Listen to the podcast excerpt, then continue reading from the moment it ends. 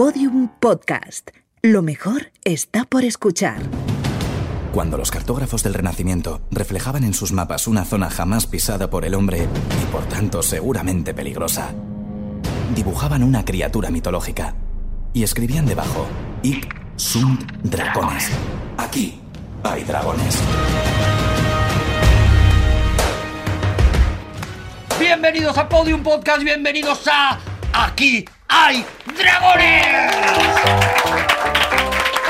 ¡Oh, qué maravilla! Nuestro programa número 10 a punto de comenzar. Todo sobre la mesa. Los huevos de dragón puestos encima de la mesa. Los dragones. ¿Verdad? Traemos huevos de dragón auténticos. De, de- bueno, auténticos. A ver, son, son comprados. Son de AliExpress. Son de AliExpress, eso es, eso es. Y está con nosotros hoy, de manera absolutamente excepcional, Rodrigo Cortés. Juan Gómez Jurado. Javier Cansado. Arturo González Campos. ¡Qué maravilla, de verdad! Bueno, hay mucho temita, mucho temita. El primero es que, fíjate que llevamos pocos programas, llevamos 10 programas Y a la vez demasiados. y a la vez demasiados, para mucha gente demasiados. Y ya tenemos una polémica creada. Han estado llegando cartas al programa, sí. ¿Cartas? ¿Cartas? No, sí, A sí. un- y- cartas a un podcast. y vas a entender y vas a entender por qué. Vas a entender por qué, porque han llegado protestas por parte de los clavecinistas del mundo entero. Ostras. Claro, ellos mandan cartas, Mm, claro. mandan papiros. Sí. Aquí ha venido gente a caballo trayendo las protestas, claro, Corre- Miguel Strogoff. Correo de postas. ¿eh? Clavecinistas enfadados Que rezaban. por el trato que se le dio a su a su instrumento favorito Vi- Vive Dios. en pasados programas. Par 10. El clavicordio. Par 10, vive Dios. ¿Tenemos algo que decir en contra de, bueno, el insulto No, al no, clavicordio? nos quejamos que, vamos, creo que empecé yo, no sé, empezó, empezó Rodrigo. El sonido, pues que no nos satisfacía, simplemente. eso. Oye, como hay gente que a lo mejor dice, oye, el, el- el acordeón, ¿qué, qué instrumento, ¿no? Pues nosotros pasa con, con el clave. Y yo creo que el, el ser humano evolucionado vivía en cavernas y ya tiene iPhone. Entonces Sí. tú, tú haz, lo que, haz lo que quieras, pero fin, que lo sepas. Pero no lo estás arreglando. Ah, ¿no? No, tampoco era la intención de Javier arreglar nada. Él estaba insistiendo. Es que, claro, hay que separar, yo creo. Si tú lo oyes como instrumento principal o único, si tú oyes el clave bien temperado, por ejemplo, de Bach, ya que mencioné a Bach el otro día, Mm, suena bien un clave. Vale, Suena bien con piano, suena bien con clave. vale. De hecho, mucha gente ha grabado con clave, incluso Keith Jarrett grabó el clave bien temperado con clave, el pianista de jazz, digo. Pero cuando es, por ejemplo, los conciertos de Brandenburgo y está sonando la orquesta completa y está detrás dando por culo el clave, eso, eso, es- eso te agota el oído, eso te satura el oído. Tampoco lo estás arreglando, Rodrigo. O sea, quiero decir, tenemos ahora mismo a un sector muy enfadado y no estáis ayudando en nada. No, porque ahora todos los clavicordistas solistas Sí. dejarán de escribir. Claro, yo adoro, el, yo adoro el clave. Yo adoro el clave. Pero vamos, cuando no se toca. O sea, quiero decir que. No sé si lo estoy arreglando, ¿eh? No sé si lo estoy arreglando. No está pasando. Ah, vaya, no pues, está pasando. Me parece que va a seguir la polémica con, bueno, con un sector al Pero que vamos a ver. adoramos. Tampoco me gusta la chalaparta. ¿Y qué pasa? ¿Todo el País Vasco se va a enfadar conmigo? No me gusta la chalaparta. No me gusta, no me gusta, ya está, no me gusta. Hago un concierto de chalaparta. ¿No voy? Ya lo he dicho. No voy, Ya no quiero ir. Ya la hemos liado. ojalá supiera lo que es la chalaparta. Perdonad mi ignorancia Es una, absoluta. es una marimba primaria, digamos. Sí, es, con troncos es y un con. instrumento un poco picapiedra. Ajá. un poco un instrumento de muy percusión. de percusión pues eso muy primario pues da- con troncos y da- hace un sonido muy que al principio dices que hay que agradable hay que Está muy agradable bien, está muy bien, pero si tú estás escuchando los conciertos de Brandenburgo, el concierto de Brandenburgo número 2 y empieza a sonar la chalaparta, pues claro dices Pues- No te apetece. el- el- la chalaparta bien temperada dices bah te has, pas- te has pasado ahí está bien temperada la chalaparta, ojo, ¿eh? sin duda pero Ojo, que La no- chalaparta es un poco, pregunto a vosotros, ¿eh? os pregunto a vosotros que no lo sé, es un poco como estas versiones chill out que hacen de temas, por ejemplo, de ACDC, que de repente el Back in Black, por ejemplo, te lo cantan. No, no, No, no, no, la no, no, no, chalaparta no, no. esto es- es percusión. Primaria y percusión. vamos esto es, es la diosa Gaia esto es la naturaleza es el cuerpo Esto es esto es, rítmico, baile- esto es bailoteo. Vale, vale, vale. esto es de vale, diafragma, no, no, esto te, te- sí, te sí. golpea y te hace adorar los dioses primigenios de la montaña. Entre- otras cosas, porque Sí. la, la chalaparta está eh, muy ligada a la fabricación de la sidra, es decir, se tocaba después de altos eh, grados de consumo alcohólico. Claro. O al revés, ¿no? Después de escucharla un rato te dan ganas de darte tú también a la sidra, ¿no? Según te guste más tiene, o menos. Tiene camino de ida y vuelta, ¿no? Pues esto era un poco lo que yo Pues- quería comentar. Vale, pues venga. ¿Hemos, hemos arreglado algo o no? Pues nada, pues hasta aquí aquí hay dragones. Pues eh, fíjate que yo estoy un poquito así como de broma, pero estoy he venido, vengo a este programa hoy indignado, indignado hasta el extremo, o sea, hasta el extremo más indignado, más, o sea, estoy sublimando, sublimando indignación. Yo te he visto enfadado, Es que mirando a un rincón, eh, así, dado la vuelta con la mano Y- en la espalda. Y, lo voy a contar porque es, y me vais a dar la razón casi seguro. Me vais a dar la razón casi seguro. ¿Te puedo dar la razón ya y así luego no tengo que decir nada? Hacéis un consenso de darme la razón y luego ya lo Es- cuento. es por ganar tiempo. fijáis Javi, qué tienes razón. Qué confianza, qué confianza que tenéis en mí. Mira, ni lo cuentes, tienes razón. Venga. No, pero No, hombre, es que- cuéntalo, Es que os atañe, os atañe. Te va a Es- servir también a ti por soltar. Estaba viendo Wonder Woman, ¿vale? Wonder Woman. Wonder Sí. Woman. Por lo que sea, la está viendo hoy, por lo que sea, ¿vale? Y entonces de pronto ha venido mi familia de California, que han venido de viaje, han venido, entonces obviamente he dejado de ver la película. Odio dejar de ver una película, lo odio, lo, lo odio, odio, porque yo me he puesto dos horas, bueno, lo que dura esta película, para ver la película. Claro. Entonces, algo, una circunstancia ajena que me, me, me obligue, si se va la luz en casa, o Vale. lo que sea, no me importa. Un momento, pero era sorpresa que llegaba tu familia de Sí. Bueno, vamos a ver, era sorpresa. Lo típico de pasamos por aquí, hemos visto luz. No, era sorpresa. Pero vamos a ver. Porque yo pensaba que estarían con jet lag y estarían durmiendo. Pero bueno, han venido inmediatamente a saludarme y también. Vale. Pero lo que, quiero, lo que me ha indignado es que esa película. Esa película que, tras- tras- ¿os acordáis? Por lo menos la primera hora transcurre en la parte de la griega mítica, en la Grecia mítica. Y Pero luego. que se parece muchísimo a Marinador. Sí, y cuesta con mucho- muchos dorados. Y luego los alemanes en la Primera Guerra Mundial. Son los malos. No, no, en la Primera Guerra Mundial no eran malos. Eran como los otros. Los malos es, los alemanes son malos en la Segunda Guerra Mundial. En la Segunda sí, porque el 1 de septiembre invaden Polonia. Y aparte de otras muchas fechorías. No olvidemos que los soviéticos el día 15 invaden Polonia también. Polonia Que no- también, sí. Y luego el día 30 de noviembre invaden Noruega, que eso nunca se dice. Son- Eso nunca se dice. Que era a ver Pero- quién porque- se quedaba Polonia. es- Los la- rusos hacen como tu familia, aparecían eso- sin avisar. aparece y dice, "Oye". Claro. Y entonces eh, de, de pronto y la- lo han transferido a que en la Primera Guerra Mundial también son malos los alemanes. No, no, no, que no, que no, que no, que no. Hicieron maldades como todos, pero los malos son quien sea, pero no son los alemanes. Entonces me he indignado, digo, pero hombre, por favor. A ver, Javi, de los 141 minutos que dura la película, te aviso de que históricamente inacurados o incorrectos. Inacurados. Inacurados. Perdona, pero espera, que se me acumulan las cosas. Primero, ¿sabes cuánto dura Wonder Woman? Se va a enfadar. Obviamente. Vale. Los de clave van a Y luego, inacurados, ¿no? Sí, eh, son 143. Vale. Yo he visto casi 90 minutos. Pero es verdad lo de los rusos. La gente incluso se escapaba del gueto de Varsovia, cruzaba la frontera verde y decían, pero es que estamos en Rusia y los metían en campos de trabajo también. Sí, sí, sí, es que no, había, no había posibilidades. Sí, sí. Son que lleguen los americanos y te dan un chupachus y no, no, vas a la libertad. No. Los rusos no se portaron bien, no, no, De todas formas, mira, como Javi está indignado, yo os había traído un regalo, os lo iba a dar después de, de que acabara el programa, pero os voy a traer os voy a Pero, dar un pero- regalo. pero un momento. Muy Juan, radiofónico, un- muy un- radiofónico. Un momento, porque antes de que des el regalo, es que yo todavía no sé a qué le hemos dado la razón a Javi. Quiero Ah, decir, sí, sí, sí. claro, o sea, Vamos a ver. Es que para No, mí, no, dos, dos cosas. dos Para mí, cosas. tu cabreo- inacurado lo de los Vamos alemanes. tu cabreo se ramifica. Porque. ¿Qué te cabrea más? Porque a mí, lo de los rusos, oye, enfado fuerte. Pero lo de una familia interrumpiendo Hombre. una película me parece que es, Es el que motivo gordo, ¿no? Hacía seis meses que no les veía, ¿no? Seis meses, entre yo y mi hija. Digo, hombre, pero, pero espérame un poquito, déjame que, vea- déjame que acabe la película. Déjame acabar la película y luego te abrazo como debo abrazarte. Claro, porque lo estoy haciendo por compromiso, cariño. O sea, te quiero mucho, pero no, no Pero me estoy dejas. de reojo mirando Claro, a la tele. no me dejas demostrarte lo mucho que te quiero. Espérate otra hora más y luego. Aguanta ahí un poco el Aguanta ahí. Vestíbulo con las maletas. Saluda a tu madre si es que la quieres y déjame, y déjame, y déjame a mí. Bueno, el programa va a tardar en arrancar, como Ah. estéis escuchando. Eh, Juan tiene ahora una propuesta que es un regalo. Es un regalo, Eh, os he traído un regalo sí. a cada uno. Eh, os voy a dar, eh, bueno, para ti. Sí, es- bueno, me da una, es- un- una moneda. Es no una sé. moneda de 100 pesetas de 1966 de Franco. ¿De Pero plata? es una moneda ¿De plata? De claro, Eso vale, Franco. un, eso vale un pastón. Pero ¿de qué Evidentemente. ¿De plata? Son de plata, son de, ¿De plata. qué Franco con Eso De de- Franco? Franco, Eso de Franco. Francisco Fra- Franco Bahamonde. Eso es de colección, Franco ¿eh? Fetén. Eso es Para de Rodrigo- ¿eh? Iba a decir Franco el bueno, Franco Fetén. Para Rodrigo Cortés hay otra moneda de plata La de, mía es de 100 pesetas. de 100 pesetas de De 1966. la época. 100 pesetas que son 60 céntimos de euro. Sí, y para Javi, eh, ¿Qué para ti, para ti el mejor regalo, ya que estás enfadado, y para demostrarte mi amor y mi amistad, te traigo un ejemplar de una moneda de Adriano impresa, No, I don't believe it. Ah, el Pero, Adriano o y sea, a mí Franco. claro.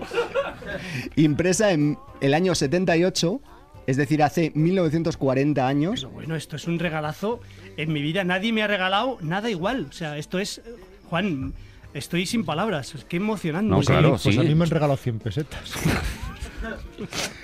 Pero claro, es que Javi está muy contento ahora. Todo el cabreo que tenía se le ha pasado Vamos gracias a Adriano, pero nosotros estamos con una moneda de franco. Pero es que, escúchame, que es de plata. Eso vale un dineral, eh, chavales. Esto llévalo al peso. Vale, vale. Bueno, yo le voy a hacer una foto a la moneda y la colgaremos en la cuenta de Twitter, arroba aquí dragones, para que podáis ver la, f- bueno, la- las dos monedas. Si me das la moneda. La, la Si me diferencia. das los, los- las 100 pesetas de Franco y 50 euros, te doy mi moneda. Oye, vamos a comenzar el programa, que nos liamos con las cosas. Eh, tenemos que hacer un piedra, papel o tijera para Bien. ver cuál de vosotros ahora mismo comienza a proponer uno de los temas, uno de los dragones del día de hoy. Así que, atención. Piedra, papel o tijera. Vale, vale, vale. papel, Eh, pues. Rodrigo. Rodrigo. Papel, ¿no? piedra. Rodrigo. Otra vez pierdo, macho. Eh, Yo he sacado Rodrigo- piedra. Rodrigo Cortés. Mi papel envuelve a la piedra, la rodea de tal eso. manera que Papel. la piedra no tiene escapatoria Sí, sí. y no tiene más opción que rendirse. Jamás aceptaré. Papel de estrazas, eh. Jamás aceptaré que el papel mm, pueda destrozar una piedra, a no ser que ah, tenga una cosa escrita que de, realmente deprima a la, a, la- a la- a la piedra, ¿no? Una cosa antipiedras. Hoy quiero hablaros de esta película.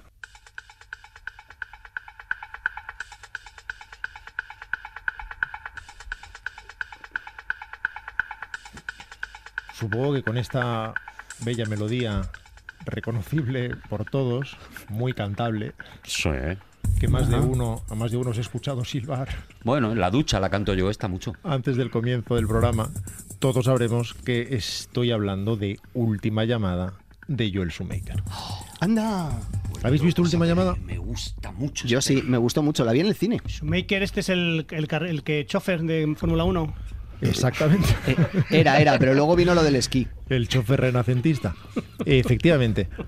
Eh, ¿Tú no lo has visto entonces, Javi? No la he visto, ¿no? Vale. Por lo que sea, no. Su título original es Phone Booth, que significa simplemente cabina telefónica. Por alguna razón alguien consideró que llamar una película cabina telefónica no tenía gracia en España. Además, nosotros ya tenemos nuestra propia cabina. Nuestra Sí, cabina la, de de la Mercero. cabina. la de Mercero.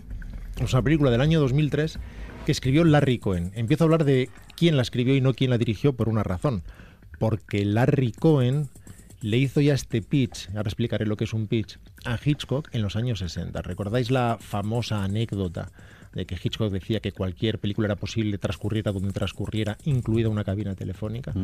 Pues bien, hace varias décadas, Larry Cohen hizo un le hizo un discurso, le hizo un- una presentación a Hitchcock, que es lo que llaman en el mundo anglosajón un pitch, es contarle un proyecto, decirle una idea que tienen en la cabeza, a ver si le podía interesar, y le contó que podía hacer una película en una cabina telefónica. Pero Hitchcock la descartó porque consideraba que no había ningún motivo que impidiera abandonar la cabina a ningún personaje.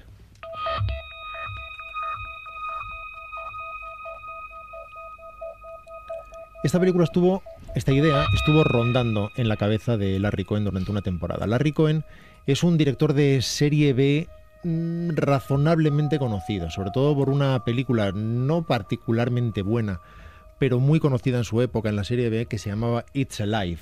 Está vivo. No sé si Oh, la sí, sí, sí. Esa la he visto yo. ¿Te Da acuerdas? miedo esa. Sí, sí. El, el bebé mutante sí, sí, de sí, sí, sí, plástico. que está vivo. Era, era, de, era, en, era de ciencia ficción.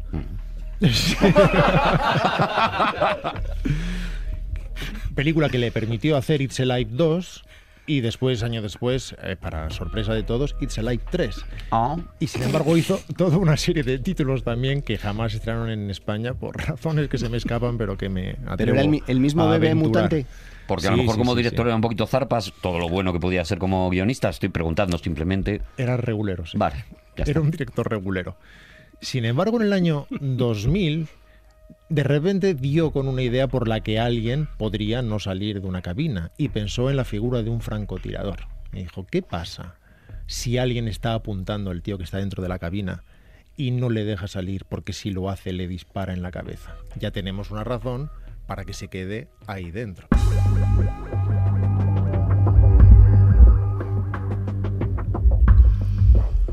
Como veis, vamos de tema melódico en tema melódico. Sí. Después, Una fiesta, una fiesta de para los sentidos. Qué ¿eh? ducha más buena me voy a pegar hoy. Recordadme que hable, sin embargo, después de, de esta música, porque es, es muy interesante hablar de ella y además es de Harry Gregson Williams, que es uno de los grandes compositores del cine contemporáneo, alguien que no trabaja siempre con texturas electrónicas, pero lo hace en esta película. Bien, esta película le llega a varios directores y entre ellos a quien la haría finalmente, que es Joel Schumacher. ¿Le conocéis a Joel Schumacher? Eh, Bueno. Hacemos mínima retrospectiva de quién es Joel Schumacher. por desgracia es uno de los que le puso pezones a Batman.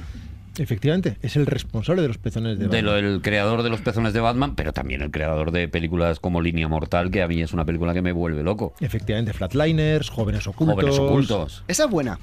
Esa es Y- maravillosa. Y lo de los pezones, lo piensas, está bien.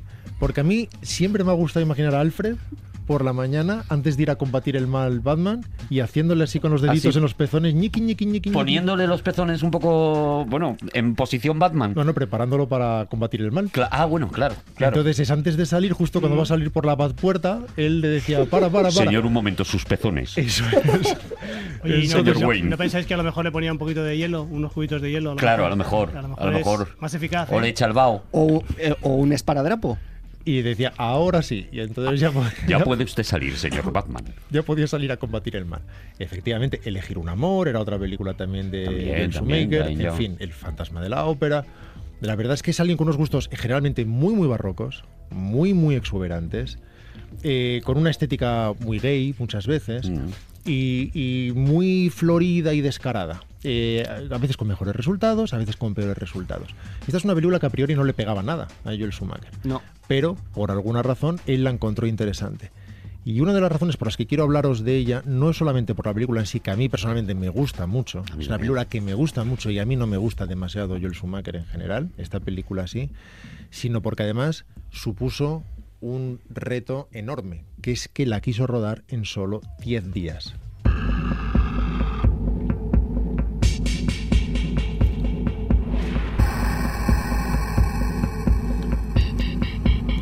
Claro, el que no sepa lo que se trata de un rato de una peli igual le Claro. parece bien. Claro, es que eso es lo que te iba a preguntar. ¿Cuál es la media de un Igual rodaje? dices, son dos horas, pues está bien, 10 días, es mucho más que dos horas. La hizo en Manhattan, Manhattan, ¿no? No había. No la rodó en Manhattan, la película transcurre en Manhattan, pero Sí. me parece bien que lo digas porque eso nos permite ordenarnos. La premisa de la película es que un ejecutivo publicitario de traje con corte perfecto y pagado de sí mismo, en un momento dado hace una llamada telefónica a su amante para no usar el teléfono. Y usa prácticamente la última cabina de Manhattan. Es la era en la que están desapareciendo ya las cabinas y se están retirando. Pero queda una de ellas, una cabina que él va a usar. Tiene a su mujer, su mujer no sabe nada del amante, tiene a su amante que no sabe nada de la mujer, él es un triunfador, un máster del universo que habría dicho Tom Wolfe en su La hoguera de las vanidades, Ole. y que de repente, cuando descuelga el teléfono, escucha una voz que le dice, si sales de la cabina, te mato. Algo que puedes creer o no, pero que se demuestra verdad después de montarse un guirigay con unas prostitutas y su Mm. chulo y acabar este muerto con un disparo en la cabeza. Anécdota. Tengo anécdota, ¿vale? Cuidado. Tengo anécdota. Un amigo mío, su padre vivía en Coney Island, ¿vale? Uno de los barrios Sí. de Nueva York, ¿vale? En Coney Island. Y cogía el, el- el tren que le llevaba a Coney Island, no recuerdo si en la calle 46, la, de la estación de metro, y había un tramo que tenía que ir de, un- de una estación de metro al cercanías, digamos, y estaba, estaba al, al aire libre. Al aire libre, sí. Ahí se ponía un francotirador un, de vez en cuando, o sea, era espectacular. Y entonces la gente tenía que salir, pero esto ocurría, tío. O sea, era algo espectacular. Tenía que salir corriendo, se ponía un día, un día a la semana como, fin, como, como una Sí, anécdota. lo- se los ponía, jueves, por se ponía, ejemplo. un- se ponía ahí, estaba durante toda la tarde o tres horas de la tarde eh, y disparaba a la gente. Es, Ah, es impresionante. Es decir, que esta locura, esta especie de planteamiento, dice, inverosímil, ha ocurrido en realidad. ¿eh? Ha ocurrido, o sea, algo, no, algo similar, no lo mismo, claro. La película la protagoniza Colin Farrell, el policía que acude en un momento dado, claro, hay un muerto, evidentemente acude un policía y una patrulla de policía y todos creen que el asesino es él, porque las prostitutas aseguran que él tenía un arma, lo hace Forrest Whitaker, está Katie Holmes, está Rada Mitchell, que es su mujer, y está Mm. Kiefer Sutherland, que es la voz, la voz del que llama que no aparece hasta el final de la película, pero que guía la película completa. Esa voz es protagónica y esa voz es muy importante. En fin, Se planteó hacerla en 10 días. 10 días es una auténtica locura. Es una auténtica locura. No se puede rodar esta película en 10 días. Es una película de 120 páginas. La convención en cine es que una página es un minuto más o menos. Normalmente en el cine clásico se rodaban unas dos páginas por día aproximadamente. Ahora se rueda más rápido, a veces cuatro o cinco páginas por día, pero ellos estaban obligados a hacer 12, 13 páginas por día, lo cual es absolutamente imposible. Lo que hizo Joel Schumacher es usar cinco cámaras al tiempo con un director de fotografía que era capaz de iluminar todo el set para que funcionara en diferentes ángulos, algo que no sucede casi nunca.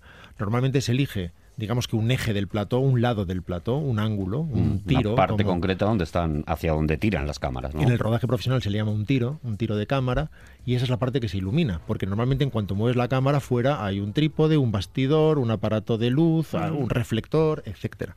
Entonces iluminar en 360 o en 180, me estoy refiriendo a grados, es decir, una, una superficie muy vasta y muy amplia, es muy complejo y además es mucho más difícil controlar la luz y que resulte preciosista. Así que hay que rodar de otra manera, de una forma más ejecutiva, más resolutiva, que después pueda llegar a un sentido en la corrección de color posterior para darle a eso eh, un sentido. Se organizaban travelings circulares en los que tres cámaras giraban a la vez para poder registrar algunos de estos diálogos trepidantes, mientras cámaras con teleobjetivos desde lejos iban captando otras cosas.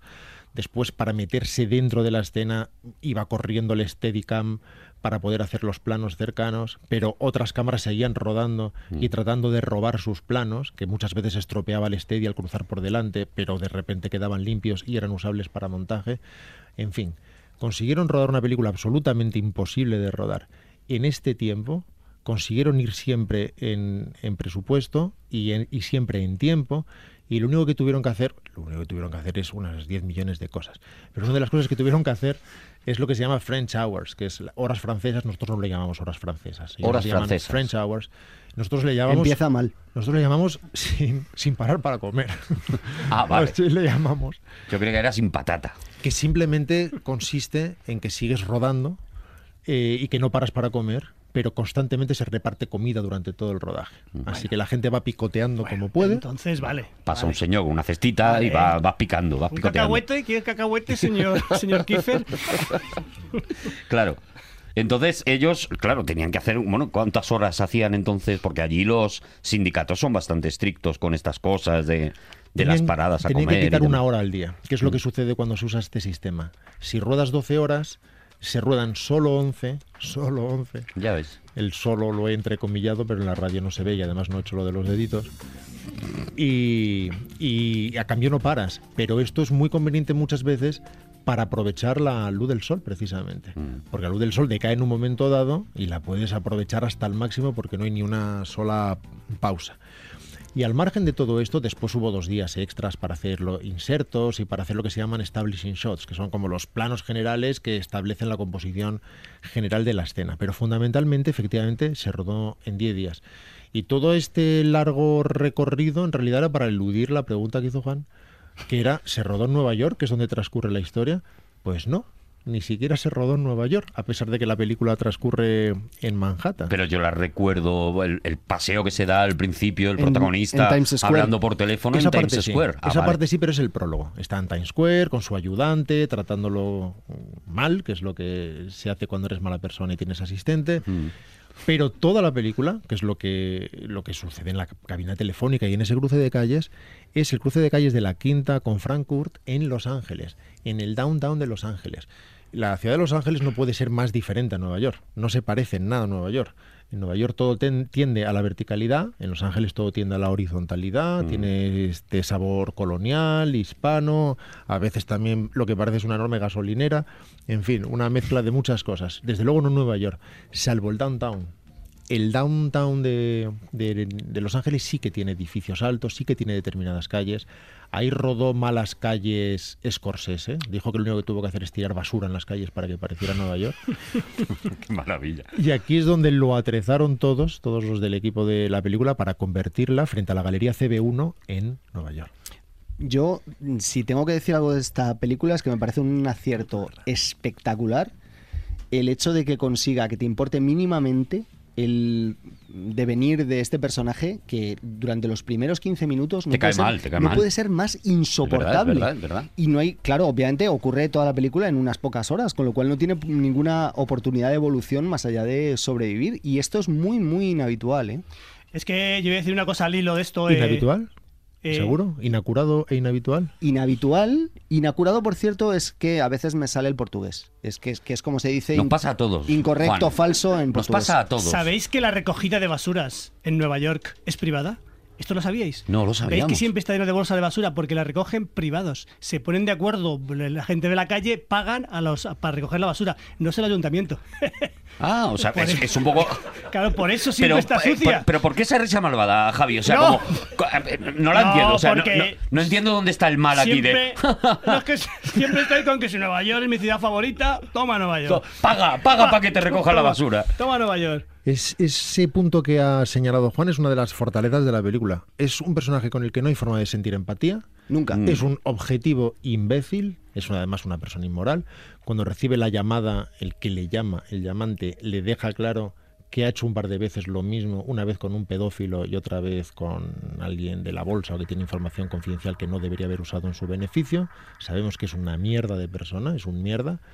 Y sin embargo, precisamente a través del transcurso de la película, en una interpretación además maravillosa de Colin Farrell, maravillosa, es, eh, y trata de hacer un acento de Brooklyn perfecto, aún no tenía tan dominado eso, y, no, y, aún le sale el irlandés que lleva dentro, pero en lo referente a la emoción es absolutamente contundente y, y sobrecogedora. Y hay un momento final, que es un parlamento que se hizo en una sola toma con varias cámaras de 10 minutos sin cortes, de 10 minutos además de cine, la época de celuloide, que es el último diálogo, el último toma y daca con el que le llama mientras la policía trata de hacer averiguaciones. Se supone que le están dando determinadas informaciones subterráneas. Él trata de mantenerlo al aparato, pero a la vez hace una exposición, abre su corazón, habla de quién es, confiesa quién es, por fin se abre, dice que ha sido un mentiroso toda su vida y acaba en algo que no voy a desvelar para que la gente vea la película, que es absolutamente estremecedora. Es una maravilla de escritura para empezar. De verdad es, es escritura de primer orden, algo que no es tan habitual en el cine de Larry Cohen. En absoluto. Inhabitual. Tampoco en el cine de Joel Schumacher y que resulta estremecedor. Hasta que por fin vemos, ya lo hemos anticipado, pero nos lo callamos. Y como última nota, diré que esta banda sonora de la que estábamos hablando, que es la de la de Harry Gregson Williams, que podemos escuchar ahora.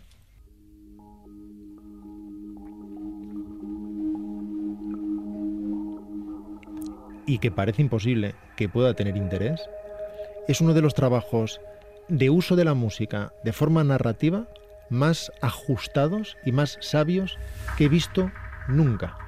Hay muchas cosas en lo referente al ritmo en la película que funcionan por la música. Es increíble como un diálogo que debería ser eh, plano, democrático y tener el mismo valor durante sus cuatro minutos, varía de tono y sentido por la, actividad de Harry Gregson Williams de forma subterránea en los sótanos. Es increíble cómo para la película, cómo la vuelve a relanzar, cómo dice esto es una revelación, en qué momento una cara de una de las reacciones de Forrest Whitaker o de, o de Colin Farrell se convierten en relevantes porque empieza un pulso subterráneo. Y lo hace todo con música estrictamente electrónica, con texturas electrónicas muy trabajadas, muy profundizadas, consiguiendo sonidos nuevos. Insisto, es un trabajo no solamente rítmico, sino también de texturas que es absolutamente brillante. Así que si alguien tiene ganas de acercarse a una cabina telefónica, esta podría ser su película.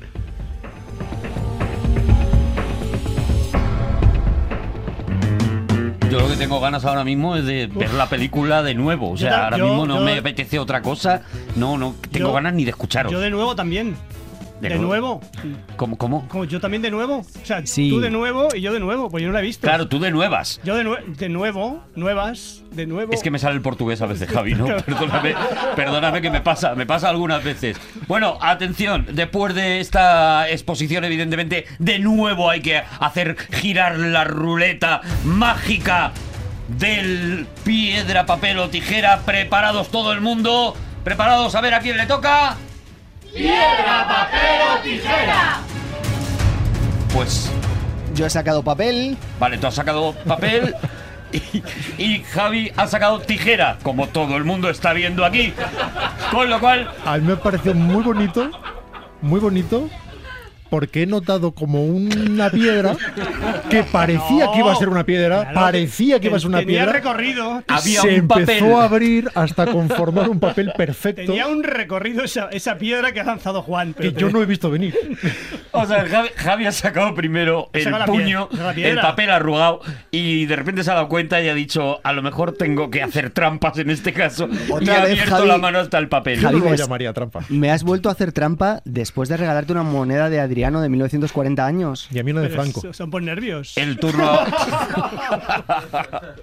el turno es de Javier cansado, Javi. Bueno, eh, antes de empezar, quiero establecer un consenso con vosotros. Sí. Un ligero consenso, ¿vale? Otro. Eh, un ligerísimo consenso. Yo soy de la opinión, con muchísima otra gente, eh, que, el, que, que la, que la mejor cantante de jazz de la historia es el bueno, eh, Billie Holiday. ¿Estás de acuerdo conmigo? Yo por un día empatadita, empatadita, Ella Fitzgerald. Eso te iba a Bueno, decir vamos yo. a ver, hay gente, Ella Fitzgerald, Sarah eh, Carmen Murray, Betty Carter, vale, pero yo creo, por, además por su vida tan peculiar sí. y tal, Bueno, ya, pero no vale eso, no vale. No, claro, si, te, si sacas su vida, entonces el, el más querido de todos es Juan. No. o sea, si No, es. ya, ya, pero claro, si, decir que- si es por vida triste. El mejor cantante de jazz de la era, de todas las eras, es Juan. es Juan. Eso, ¿eh? por, por- por amor. Pero escúchame, pero Ella Fitzgerald tiene, tiene un registro vocal que es- se parece a bastante. Tiene, hay bastantes cantantes que tiene ese registro ronco, digamos, un poco amargo que tiene la Fitzgerald. Es, la, la voz de un poco aterciopelada de Billy Holiday. Poner un poco a Billy Holiday, por favor. Vamos.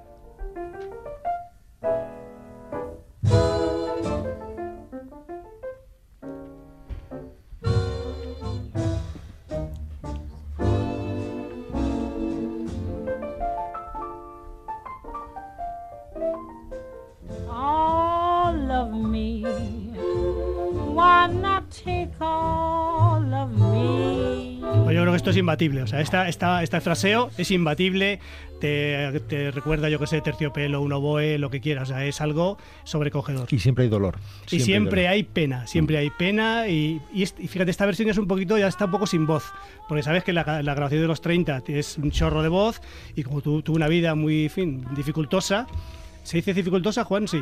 Eh, Depende del idioma que estés usando. vale. Inhabitual. Eh, yo, yo, por es ejemplo, diría, infácil. diría difícil o infácil. Infácil. Inf- Infácil, pues tuvo una vida infácil Disfácil. y fue perdiendo, perdiendo la voz, cantando con mucha emoción, mucha emoción, pero a la vez con menos voz, ¿vale? Entonces yo voy a proponeros una, un reto. Vamos a ver, sabéis que hay muchas cantantes, eh, muchas cantantes que se asimilan a Billie Holiday, eh, Daira Washington, eh, Etta Jones, eh, Nancy Wilson, eh, Ellie Regina, la cantante brasilera, brasileña. Pero yo quiero ir un poquito más allá. Voy a poneros una serie de, de- de sonidos, de músicas, a ver cuál os parece. Voy a- voy a poner la primera canción, a ver qué os parece.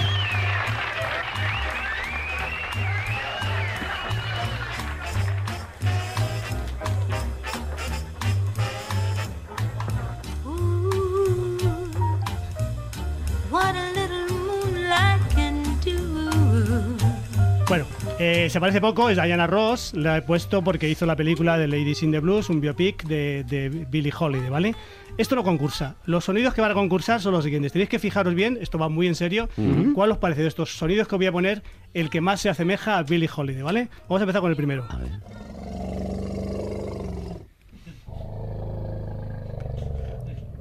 Pero.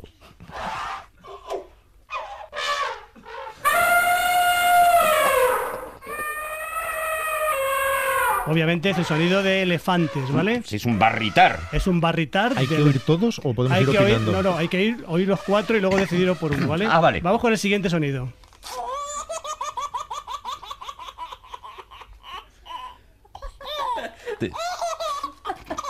Es Juan cuando le están bañando. Ojalá tuviéramos ese sonido. Vamos con el tercer sonido.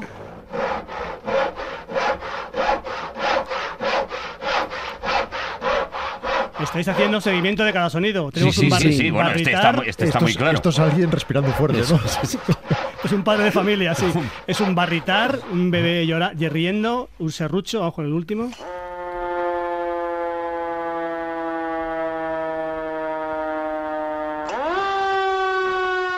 ¿Has visto que ha hecho un cambio? Es una sirena de bomberos de California, precisamente. Ah. ¿Vale?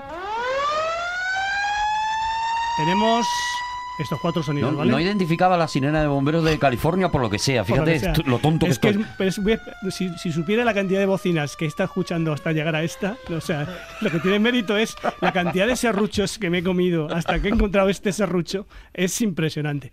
Ahora quiero, por favor, que me escribáis cada uno cuál de cuál os parece que más se asemeja de los cuatro sonidos a Billy Holiday. A Holiday. Pero un momento, un momento. Sí. En términos metafóricos, Como en queráis. términos sonoros, Como queráis. literales. Como queráis, la, la razón que queráis, porque soy tan valiente Javi, la que propuesta tengo, no puede ser más marciana. tengo una predicción de lo que vais a decir cada uno. Venga ya, tiene cuatro sobres en la mano. Como esto tú lo- en lo cada uno de lo ellos está Arturo. nuestro Nosotros nombre. Os conozco tanto. El público de aquí Os conozco lo está tanto, viendo. os conozco tanto que sé lo que vais a decir cada uno. Entonces, cada uno tenemos el. Dice que ha adivinado lo que vamos a decir cada uno. Eh, no lo miréis, no lo miréis, por favor, Vale. hacedlo sincero. Bueno. Escuchadme, sé que uno por lo menos voy a acertar. Escuchadme. Escuchadme. Es dificilísimo porque son, son variaciones, eh, combinaciones de, con repetición. O sea, es una. Es, si acierto las cuatro. Claro, es no, algo- sería, sería una locura. es lo, que, algo lo que habría impresionante. pasado en este programa es mágico, claro. O sea, si consigo, si consigo que adivinar cuál por cuál habéis optado, es que es algo, yo vamos. Kind of magic. Y luego lo razonamos. Yo es tengo más, ya- Y luego tenéis que decir por qué, claro. Mi Vale. respuesta está Fija- fijaos- apuntada. Fijaos, es que si, si- espero que no salga. Y la mía y he puesto mi nombre para que no haya ningún tipo de Espero que duda. no salga Vale, porque si entonces- sale, es que si sale, me tengo que ir de aquí. O sea, si tengo- me voy, me voy a Iker, digo Iker. Pero habéis puesto el nombre en, el- en- en la propuesta, claro, porque si no, a ver cómo lo vamos a hacer. Estamos haciendo en este momento los papelitos en el que ponemos el nombre Vale. y el eh, sonido que cada uno ha dicho. Vale, favor. entonces, Javi. Que, que elegir cualquiera, uno cualquiera. Vale, Vale, voy, a Vale. coger, voy a coger uno de ellos. Y aquí, en ese momento que lo. ¿tú eso- cuál- Este es el de Juan, ¿Qué pone? que dice que es el sonido número 3, ¿Qué es él? Serrucho. el serrucho. Ábrelo, por favor. Vamos a ver. Juan abre su sobre. Es todo radio. Cerca- es más cerca del micro, radio más cerca todo. del micro para que se. Todo es purita radio esto. Hostia. Pone serrucho en el de. ¡No me lo puedo creer! ¡No me lo puedo creer! Sigue, por favor, seguid. Eh, bueno, pues sigo, sigo a ver. A ti te, voy a, este- te voy a narrar yo para que puedas tener las dos manos libres. Vale, sí. Está abriendo Arturo su papel que acaba de Y desplegar. y a leer. Rodrigo ha propuesto el elefante, que es el primero, ¿no? El uno. Eh, el elefante es el primero, sí, Sí. barretas de elefantes. Vale. Y ahora Procedo Rodrigo. a abrir el sobre. Y. ¡Pone elefante! ¡No me lo puedo creer! Pero miradlo, de Toma. verdad, las personas Es de que- aquí. Miradlo, las personas de aquí. os conozco, es que os conozco, Pero os conozco, momento. Os conozco, os. Vale, Arturo, Arturo. te- tengo, tengo que, que sacar yo el mío. Arturo Vamos ahora a ver, mismo está sacando, evidentemente. ¿Te acuerdas ya lo que has creo puesto? que aquí es donde tú, aquí, aquí te columpias, Javi. A ver. Aquí te columpias porque yo he puesto también el elefante, el primero. El primero. Pues mírate, por favor. Abre- no creo que, Arturo porque tú habrás pensado sobre, ¿eh? en otros completamente distintos. Yo estoy abriendo el sobre. No me lo puedo creer. ¡No me lo puedo creer! Y yo, ¡Elefante! y yo he puesto la, y yo pienso que es la bocina, la bocina de, de los, de los bomberos. Ah, no, el bebé. ostras, ostras. ¡Un fallo nada más! Casi, Bueno, eh. un fallo. Casi aciertas contigo. Oye, He pero acertado escúchame. 3 de 4, ¿eh? Pero y solo esto- ha fallado el mío. O sea, imagínate qué mérito tengo. O sea, Me casi- parece increíble, de verdad, No, ¿eh? pero Y lo escúchame. verdaderamente meritorio me ha perdido eso último. Es, por favor. De todos modos, os quiero, os quiero regalar, no quiero que vais con este disgusto a casa. Voy a poneros una, una cantante que sup- supongo que la conoceréis. Pero un momento, estamos pasando por encima de un montón de cosas. ah, si- bueno, es verdad, sí. ¿no? Si seguimos adelante Sí, sin sí. más. A ver, eh, ¿tú por qué has puesto serrucho? A mí me parecía que, como era la opción más improbable, debía ser aquella que fuera correcta. Yo he puesto serrucho en tu caso porque me parecía que era la respuesta más loca y más cachonda, eh, más, más bromista. Entonces digo, pues esto, le- esto le, se le, le atañe a Juan descarado. Vale, pero ahora Rodrigo y yo hemos contestado lo mismo. Sí, pero por razones y tú diferentes. lo has previsto. Pero por razones diferentes. Rodrigo, ¿por qué sabías que iba a, a contestar elefante, Yo Rodrigo? dos razones. A ver. Una, porque he pensado, está roncando. Y luego de repente hace. "Ah", y yo pensé, le han pisado al elefante. Y eso es dolor. Dolor. Y dije, Holiday, dolor. Todo en orden. Esa es una razón. Y la otra es que me ha parecido ver una E en el sobre así transparente. y no quería que le saliera mal el truco a Javi. Bueno, eso te, eso te da, te da una capacidad de amistad tremenda. Fíjate, yo he puesto, yo he puesto que tú ibas a decir elefante porque eh, tiene el sonido, del- el barrital del elefante tiene muchos registros, muchísimos registros.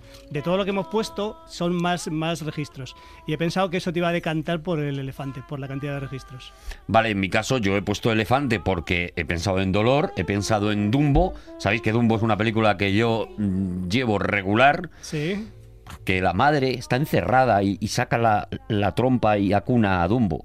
Sí, pero sí. está encerrada. Pero Sí, tiene sí. madre. Eso es, es un, es No, un va- claro. es un valor. Pues Por yo- eso tú no has puesto elefante. Y, y ahí ha venido dolor, Billy Holiday. Pues yo pensaba, digo, elefante, que más tiene que ver con el mundo de la aventura, de la emoción, de, de todo lo que hemos puesto, es el, es el elefante, y digo, le compete a... Esto es el nombre de la rosa. Esto es el nombre- No, y, y la vida privada de Sherlock Holmes. Claro, y todo. Está, está acertando todo por razones equivocadas. Eso es. Claro, o sea, No, todo, pero- todo pero- el razonamiento es erróneo y le conduce a la verdad. Eso Eh, es. eh, eso es, efectivamente. eso es, O sea, eso es Aristóteles. Yo he pensado, Claro, eso es yo he pensado en eso porque soy un escritor de misterio, por tanto siempre busco la opción más extraña. Claro, por la más rara, más loca, más, más no, divertida. No, no, no por la risa. Me tienes que dar cinco números de la lotería que voy a echar justo a los contrarios, ¿vale? A los Bueno, pues, opuestos. por haber por haberos plegado a este a este ejercicio, os voy a Ha un regalar placer, Javi, de verdad. Muchas gracias. Os voy a regalar una, una- si la conocéis, pues nada, si no la conocéis, os va a descubrir un mundo. Una cantante americana se llama Madeleine Pegu, pero que no sé si la conocéis. Vamos a escuchar un poco para que veáis que yo creo la que más se parece, creo, a Billie Holiday.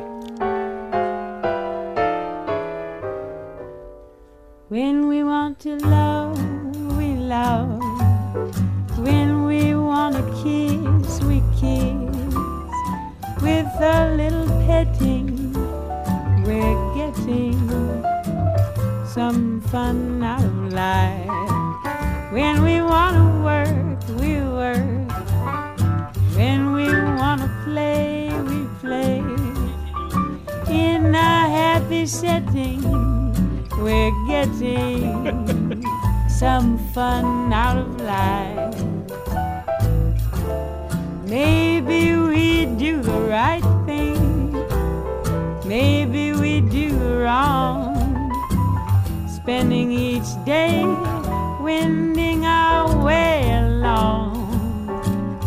But when we want to sing, we sing. When we want to dance, we dance. You can do your betting. We're getting. Es que tiene tantos registros parecidos a Billie Holiday, tan, tantísimos. ¿Cómo has dicho que se llama? Que luego la gente se queda pillada. Madeleine, bueno, es, tiene apellido francés, pe- yo digo Pegu, Pei- Peirous. Perraus. Pei- Peirous. Sería Peiraus. Peirous, pero no sé exactamente si, lo pronuncia desde el inglés, será Madeleine, Madeleine Pei- es que no sé, desde el inglés no sé pronunciarlo. Hay un Pero ella es de Atlanta, es, es- es de Ameri- americana de Atlanta es. Hay un tema que Javi conoce muy bien de Billie Holiday, que es Strange Fruit, Sí. que tocaba ella en los conciertos siempre como último tema, acabando muy abajo.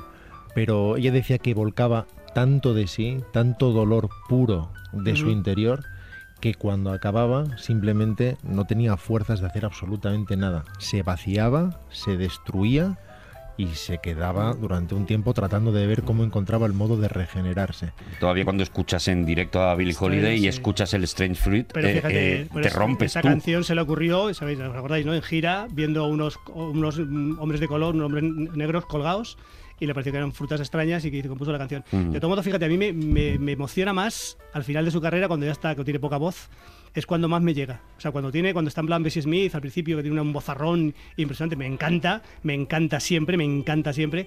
Pero, pero el- al final, en los años a final de los 40 y tal, que ya está muy, muy salpicada por la vida que lleva, me gusta muchísimo. Tiene una voz tan dramática, con ya con pocos menos recursos, con menos capacidad, pero emocionantísima. sí. Jo, qué bonito. Billie Holiday, acertar las cosas, de es, verdad. que Que, que- yo- torbellino, qué torbellino de sensaciones. Todavía estoy intentando averiguar cómo lo ha hecho. De todas formas, mm, mira, por una de esas serendipias, mirando hacia acá, yo escuchaba, yo no sé nada de música, ¿vale? Así que si me est- estoy equivocado, me corregís, por favor. Vale. Escuchaba una canción de Bessie Smith que me estaba. ¿La conocéis desde la misma época? Es que. Es anterior, o sea, Billie Holiday eh, ya decía que su referente era Bessie Smith. Ah, vale. Supongo que coincidiría en el tiempo, pero es, es mayor Bessie Smith. Supongo. Bueno, no lo sé. Yo solo os digo que igual otro día me gustaría que vosotros que os tra- que traéis canciones y sois capaces de analizarlas, la pusierais, habláramos de, de ella Y yo os voy traduciendo la letra porque es muy divertida. Vale. Eh, I need a little sugar in my bowl. Bueno, pues Luego, eh, ya os explicaré. Pues esto Yo queda- te digo que Bessie que- Smith no es muy Claro, mainstream. genera no un es. hype esto que no veas. Eh, ¿eh? Mm. ya, os, ya os diré qué es lo que quiere Qué decir, bonitas. porque, porque habla de cosas. sí, sí, sí. Yo lo he, yo lo he notado. Claro. Sí, pero le ha pasado mucho a muchas canciones. Juan, es tu momento, Juan. Es el Pero- momento ah, en el que ¿me tú a- tienes. me vais a claro, dejar- ahora ya no hay, ahora ya no hay sorteo. Se ha hecho trampa antes, claramente Javi ha hecho trampa, las cosas como son. Pero Todo me- lo que ha- ha- luego ha ganado acertando, las cosas como son, Javi, has hecho trampa. Eh, ¿Puedo- Sí, me he dejado llevar, me he dejado ¿Puedo llevar. hablar entonces? Ahora sí, ahora es cuando. Vale, pues os voy a decir una cosa. Eh, una de las monedas que os he regalado antes, de ese regalo que os he hecho antes, es un spoiler del tema del que voy a tratar. Ah. ¿Vale? Supongo que por exclusión. Has hecho dictadura blandita, no, eh, genocidio blanditos, dictaduras en general. Maltusianas, Dicta está. blanditas. Ese tema ya está. Ese tema ya está. Así que Ese ya nos lo hemos quitado de en medio. nos vamos a ir muy atrás en el tiempo. A ver si sois capaces de averiguar de quién os voy a hablar. En el año 50, antes de Jesucristo, la Galia ha sido ocupada. ¿Toda entera? No, puesto que hay una región que resiste victoriosamente al invasor. Una pequeña región rodeada de campamentos atrincherados romanos. Pero es el nodo esto. ¿Qué es, qué es esto? ¿Qué es esto, tío? Qué bárbaro, qué, qué grabación. Claro, por Tasio Franco a lo mejor, ¿no? Claro, por eso digo. No, no, no. Vamos, nos vamos a ir al año 50 antes de Cristo. Es que he intentado encontrar alguna moneda que fuera del año 50 antes de Cristo, pero no he encontrado ninguna. Vale. Claro. Pero um, bueno, yo sí O que sea, creo saber la, a- No has cuál es el encontrado tema. una que ponga 50 AC, quieres decir, ¿no? Sí, es- es- está más complicado. Em, Claro. Sabéis de quién vamos a hablar, ¿no? Vamos a hablar de Asterix. Ah, de Asterix. Billy Holiday. Es verdad. Ha sonado, ¿eh? Ha sonado un poquito. ¿Verdad? Un homenaje. Hizo la banda sonora. Está todo, está todo ligado. Oye, voy a hablaros de Asterix y de Obelix. Yo sé que. No, no, no, no. Hoy de Asterix o de Obelix. Claro, Elige. Y en el 12 ya hablas del otro. No, que ya vale todo. Habrá la Curcis, ¿Vosotros decís Asuranceturis o Hemos- Asuranceturis? Ah. O sea, luego, os hablaré de los nombres. Pero tengo que decir una cosa, yo no los voy a pronunciar bien, ¿vale? Yo sé que es Astegui y Obelí.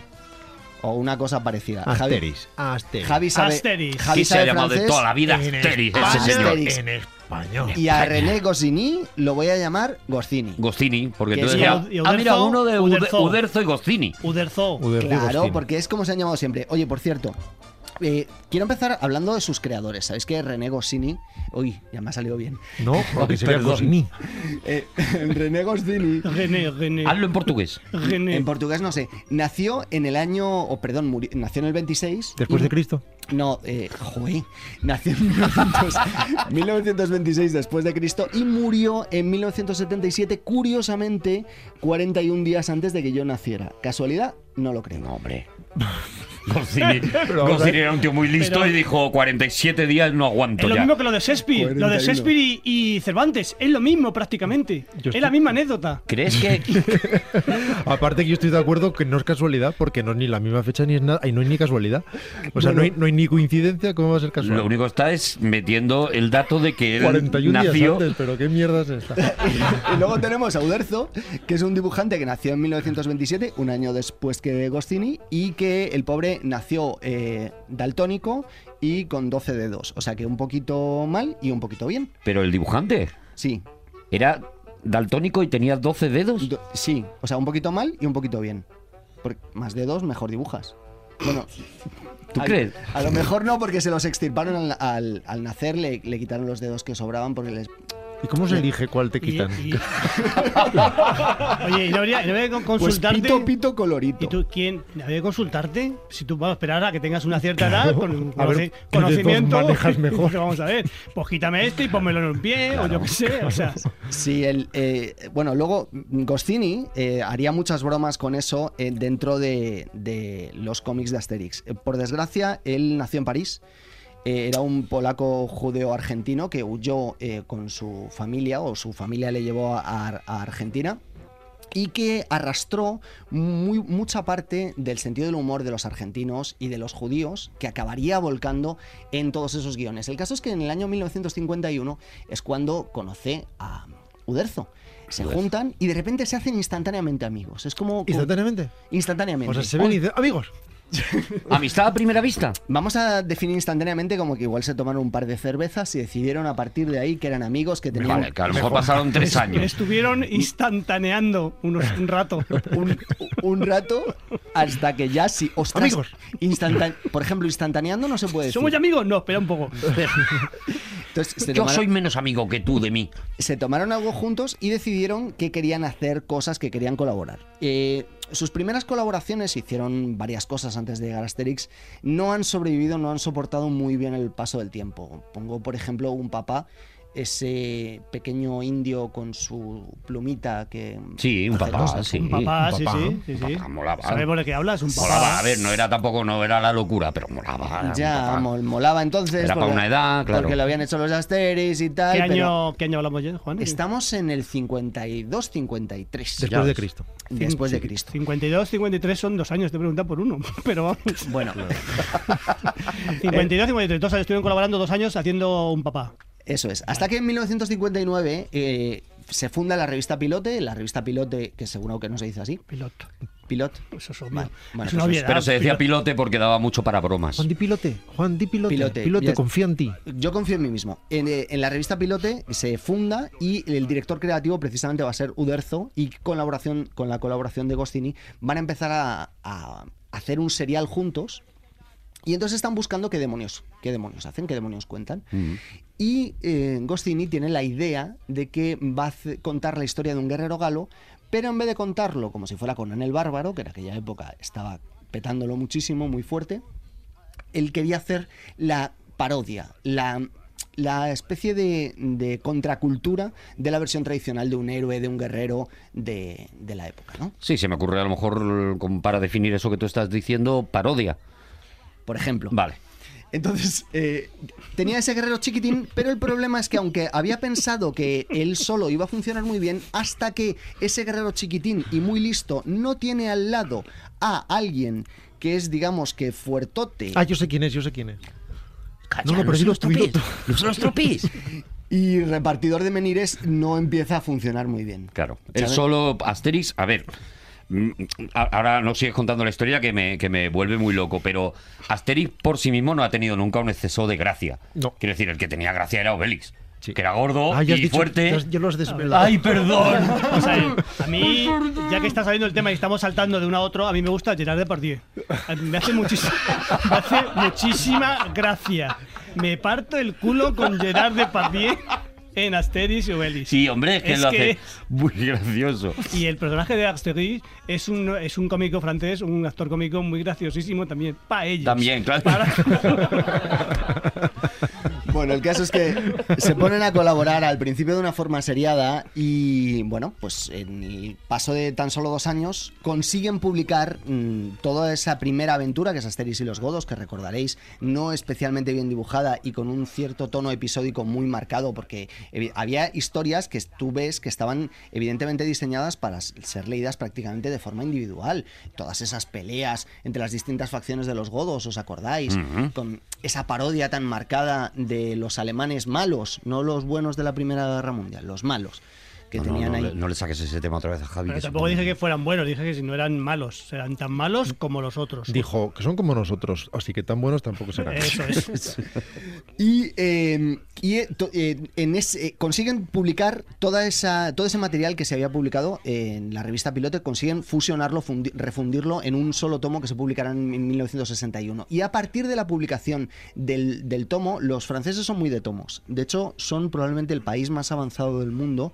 Mira que me duele decir esto. En tomos. En tomos. En cuanto a los- tomos. Los, En- número uno de tomos. En cuanto a Todo lo que sea tomo. Todo Por ejemplo, te hacen una tomo. entomología que te, te, fli- que te En flipas. cuanto a la compra de cómics, son el país más avanzado del mundo. Es el, el único lugar donde los cómics, los álbumes gráficos, la banda diseñé, la, la banda diseñada, la- el, el cómic. El cómic. Eh, tiene a veces La más primera ventas, palabra que dijiste. tiene a veces más ventas Parodia. que la propia que los propios libros. Es decir, tú te puedes encontrar con un cómic con una tirada de un millón de ejemplares y que se venden. En Francia, porque son muy, además, eh, consumen muchísima cantidad, sobre todo importan de eh, dibujantes italianos que les gustan mucho y construyen eh, historias, o les gustan mucho las historias que tienen que ver con, eh, con el pasado. Mm. ¿Podemos escuchar la música de abajo que tengo curiosidad por saber quién es?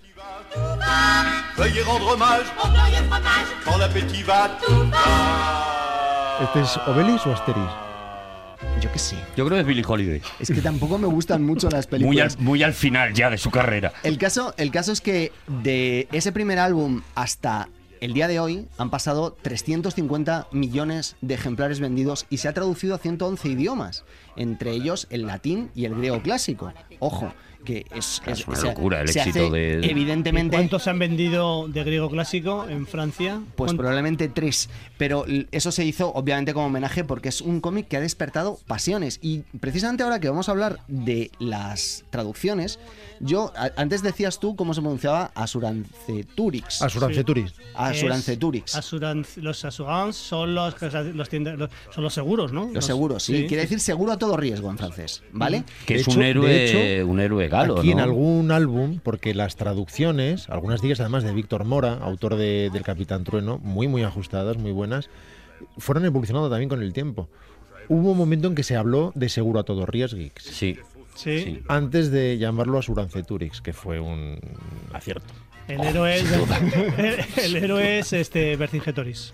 Vercingetoris, eso es. Sí, pero el caso es que eh, todos esos nombres que tienen los personajes de Asterix, todos, absolutamente todos, tienen un significado en francés que muchas veces es intraducible. Por ejemplo, tenemos Cebigbos, que es el gran jefe de eh, la aldea de los britanos en, en Asterix en, en Mm, Britania. The Big Box, claro, sí, Cebigbos. bueno, tiene lógica. The Claro, Big y Box. entonces di- directamente lo que quiere decir es el gran jefe Mm. en inglés. Que toman el té con una nube de leche.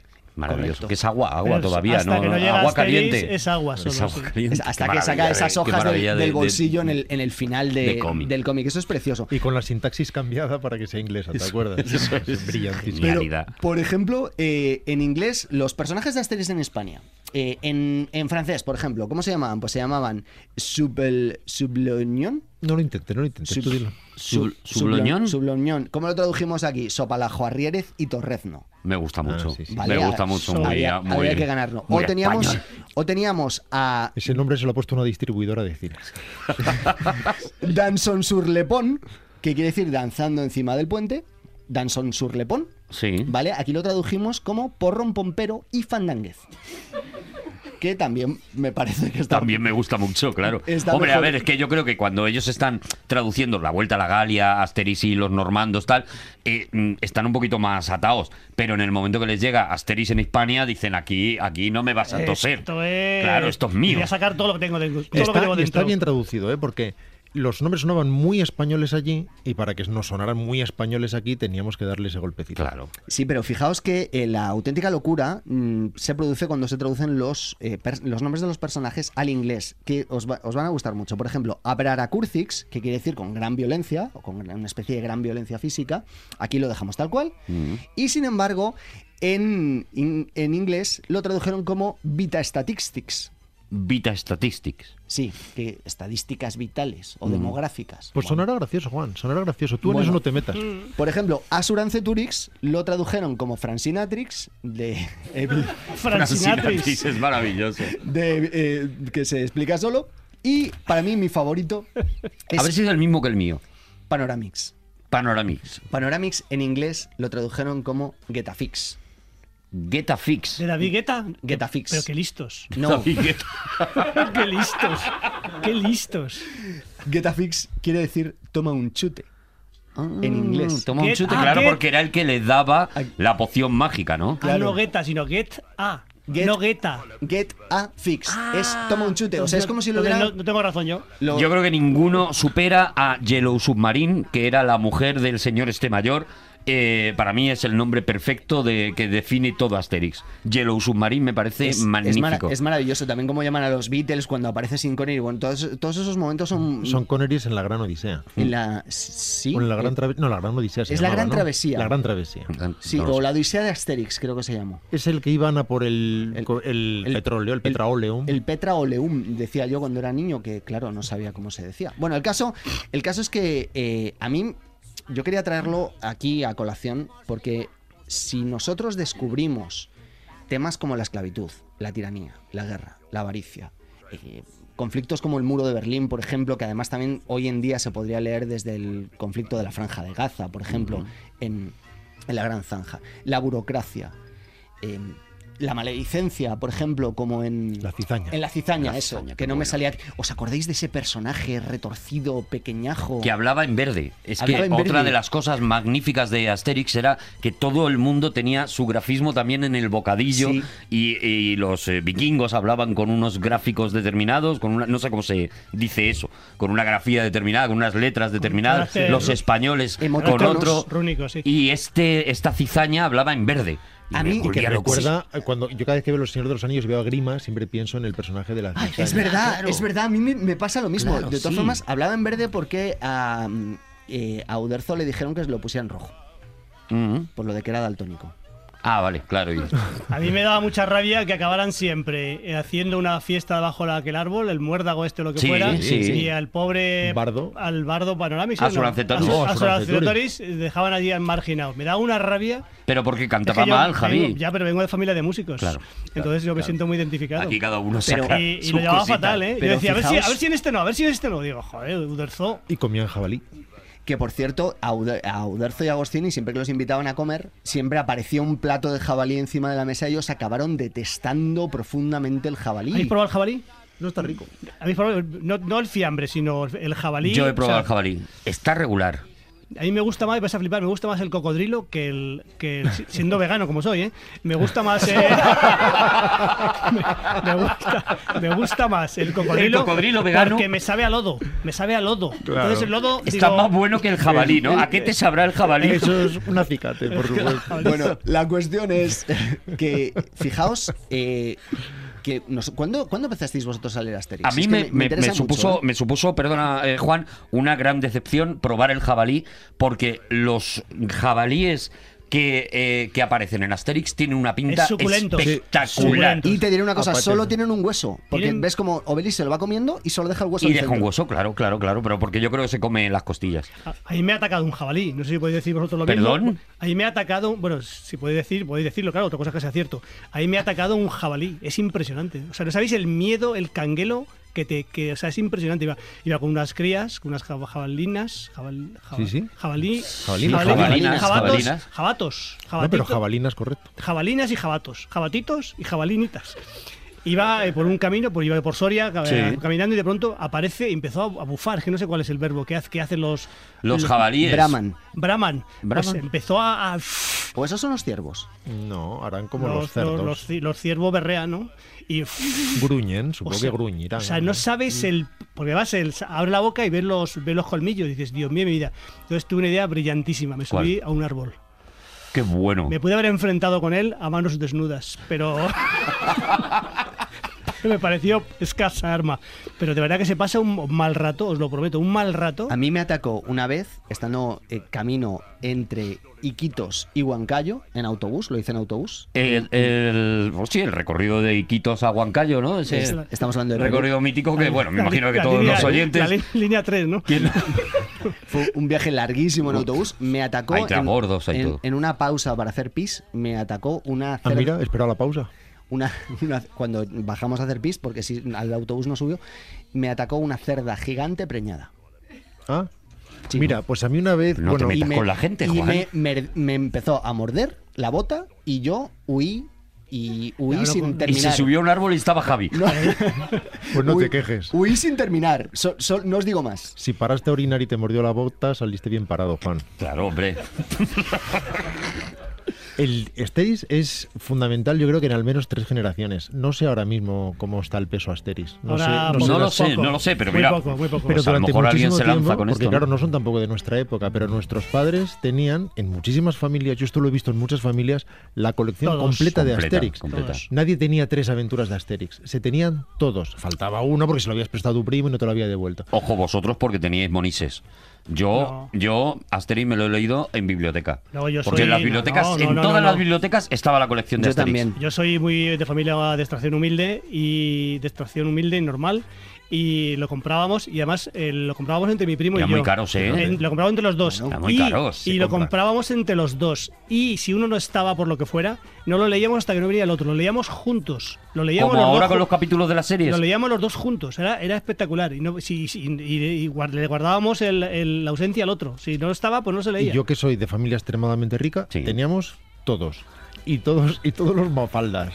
Y siempre faltaba uno porque lo habías prestado. Y veíamos el menir de detrás que llevaba Obelix. Eh. Y ibas viendo cómo iban creciendo los títulos, porque ahí iban saliendo claro, la cada vez había más. Eso, eso era súper bonito. es que era además, maravilloso. Goscinny era un gran conocedor de España y amaba España. Y eso lo volcó, por ejemplo, en, en nuestro. Mm. En, en el de Asterix, En en Asterix en España. Y, cada uno de ellos era en un país distinto o en una cultura distinta y volcaba su conocimiento que era enciclopédico y que era real. Y además mezclaba también cosas que ahora nosotros no somos capaces de percibir, que son personajes populares, muchas veces caricaturas de presentadores de televisión o de políticos. Mitterrand salía también en uno de los... absolutamente deliciosos. Uderzo era vasco, perdona. Ude- que Gis- era vasco, ¿no? Giscard- Uderzo. Uderzo, me ¿O era temo, gascón? me temo que también era francés. Pero fijaos, eh, De luego origen, tú decías de origen, ¿no? Sí, sí, sí. sí. De ascendente. yo, eh, como todos vosotros, leí los, los cómics primero y luego nos enfrentamos a eso tan terrible que fue eh, eh, por primera vez escuchar cómo le ponían voz a Asterix y Obelix y un personaje que no acababa de funcionar en la realidad como funcionaba en mi cabeza. No volveré a ser humillado delante de mis senadores. Solo porque un puñado de incultos bárbaros osen oponerse a mí, al César y a la poderosa Roma. Debo detener esto de inmediato. Pero mientras esos galos sigan teniendo la poción mágica. Exacto. Esa maldita poción está poniendo en peligro mi carrera. ¿A vosotros esto suena a Julio César? Hay un problema con los primeros dibujos de Asterix y además una reflexión interesante, y sin embargo la voy a hacer yo, que es que, y también sucedía con Mafalda, que es que traducían de forma literal el lenguaje original del cómic. Cuando adaptaban las aventuras al, al cine, eran prácticamente viñeta por viñeta, Mm. línea por línea lo que sucedía en el cómic. Y no funcionaba nada bien, porque, no, porque buscaban la literalidad y no la equivalencia. Y son lenguajes completamente distintos y en la película resultaba adocenado, aburrido, no tenía gracia y no tenías esa relación que tenías con la viñeta. Lo mismo pasaba con Mafalda. Trataba de llevar a la animación las eh, viñetas tal cual. Literales. sí. En lugar de buscar su espíritu, sus personajes y desarrollar nuevas historias o simplemente hacerlo de otra manera. Aunque hubo una historia que era completamente original para el cine, que era las 12 pruebas de Asterix, y cuyo álbum editaron después, pero en realidad extrayendo las, los fotogramas Sí, de la es- película. Fue al revés, justo. sí. Efectivamente, yo iba a contaros precisamente esto. A mí me ocurre. Pues que- haberlo dicho tú. Pero es que no me has dejado porque me has interrumpido. Me ocurre que cuando yo voy a una película después de haber leído uno de los cómics de Asterix, me encuentro con que hay cosas que se han eh, puesto ahí para ser leídas, no para ser Mm. dichas. Y esa persona no suena a Julio César, suena a alguien leyendo que es Julio César. Y sin embargo, cuando tú en eh, Obel- en, ¿cómo es? Las 12 pruebas de Asterix, encuentras a un personaje original como ese mago al que se enfrentan Asterix y Obelix y que les dice aquello de... Por Osiris y por Apis, miradme bien. ¡Qué bonitos ojos tienes! ¿Os fijáis cómo dialogan los dos personajes en una en- porque no están esperando a que el otro termine de hablar para empezar a hablar ellos, que es lo que, por cierto, lo que deberíais hacer vosotros conmigo. No es vasco, ¿eh? Pues no, ni, ni siquiera gascón. O sea, no, no, no. Es más del norte. Es del norte de Es Francia. del norte, ¿no? De O sea, Francia. que estaba toda la vida equivocado. Fíjate. Y to- de todas maneras, a mí Te vas de aquí con una bajona hoy. A mí de Goscinny, gustándome mucho Asterix, me gusta más el pequeño Nicolás. Ah, El pequeño Nicolás es magnífico. Qué bonito. qué maravilla. Y Añán, Añán. Serías Nian. Y el ojito derecho de la y maestra. Me gustaba mucho cuando decía, pero, eh, no, pero no, no me parece muy fenómeno. Es, pero Bueno, es, y- es muy sí. fenómeno. Esto que está- estamos haciendo es muy fenómeno. Me Y Lucky encantaba. Luke, es que, claro, es que Otro- estamos hablando de un o- genio. Otro que sufre de la traducción porque eh, tenía aquello de sopa con ojos que ninguno entendíamos entonces, ¿os acordáis? Sí, y es, y es un pre-Pixar, porque recordáis que aquellos eran libros para niños, pero que los padres devoraban con una fruición absoluta. exacto. Y de hecho los leímos todos de niños y nos encantaban, nos entusiasmaban, y los leímos de mayores y empezamos Y a entenderlos, tenían muchas más capas. Sí, sí. Aquella historia maravillosa en la que los vecinos habían comprado una casa en el campo y veías a la mujer esclavizada tratando de convencerse a sí misma que estaba feliz. ¿Recordáis? Pagando las, los- las, las letras de la casa, el niño destrozándolo todo, el padre desesperado porque no tenía forma, pero no paraban de repetir una y otra vez. Yo "Pero es que leyendo la el- familia tiene estos relajos. El que pequeño explican-". Nicolás leyendo me he reído, que es a mí me cuesta trabajo re- reírme cuando leo libros aunque sean de comedia, de, Mm. humor, pero con este me he reído bastante, sí. Oye, un- de mayor un- digo, ¿eh? Un tomo de Asterix que, que sea vuestro favorito o uno que recomendéis sin necesidad de que sea vuestro Yo favorito. Lo tengo clarísimo. Obelix y compañía. La mejor Obelix y compañía es maravilloso. explicación de la crisis económica y de la inflación que se pueda crear jamás. Rodrigo, ¿tienes tú alguno así que te recuerdes? Vale, vamos a ir en esa onda económica innecesaria y voy a mencionar La Residencia de los Dioses, que es absolutamente También, maravilloso también, y que también te habla precisamente de eso, de un determinado pelotazo y una forma de seguir las modas de un momento hasta que consigues darte cuenta de que el ritmo del mundo no es el de la economía. A mí me gusta mucho eh, los Juegos Olímpicos, se llama así tal cual, ¿no? Sí. Los Juegos Olímpicos, porque está muy bien el tema de la, del doping y cómo lo cómo trata, eh, cómo trata los, los atletas y tal, me gusta mucho, sí. sí. Magnífico, nada, yo, yo de mis favoritos también, a ver, todos los que habéis dicho me gustan mucho. Obelix y compañía también es otra de esos que, que me, que me vuelve Nos pasa con Asterix loco. que da igual todo. Da igual, da igual, todos, quieres todos. todo, quieres todo y ya está. Y eso es lo que ocurre, que de repente ahora, pues, pues que lo queremos todo, pero nos tenemos que marchar, ¡nos vamos!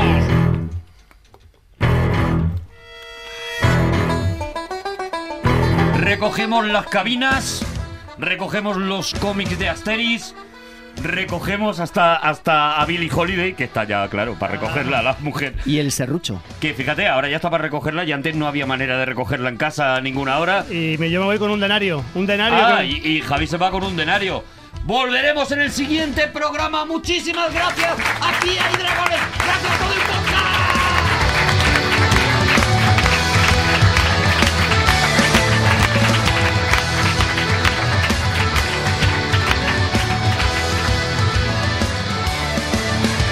Todos los episodios y contenidos adicionales en podiumpodcast.com y en nuestra aplicación disponible para dispositivos iOS y Android.